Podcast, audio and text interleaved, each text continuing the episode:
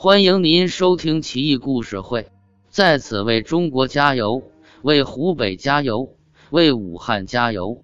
怪事奇闻录第一百八十四期：蒋山蛇王。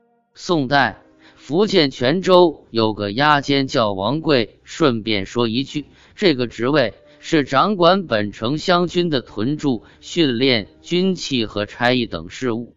他是位武官，讲过一则奇闻。绍兴初年，张巡王要到建康及今南京驻军，派遣偏将苗团练去蒋山下勘察军营住址。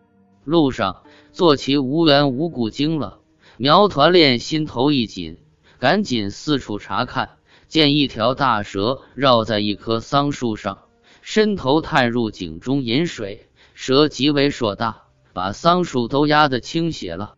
苗团练不敢近前，慌忙策马返回。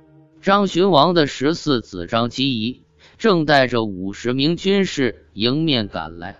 苗团练一说情况，张基仪年少轻狂，自是人多，天不怕地不怕，非要去捕杀大蛇。苗团练苦劝不听，只得带他们催马上前去捉大蛇。远远看见大蛇还在。张基仪立即张弓引箭，第一箭却没命中，随后又射了一箭，却射中了桑树。张基仪很尴尬，还没来得及再射，大蛇已经怒了，回过头来，张开血盆大口，对准众人，喷出一团黑色烟雾。张基仪一众人马被逼退一百多步，已然面无人色，最后仓皇逃走。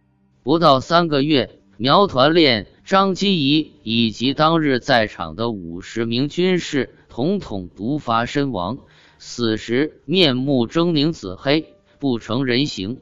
那么大的蛇，放在今天就是保护动物了。你说招它干啥？再者说，大必有灵，这种事还是退避三舍的好。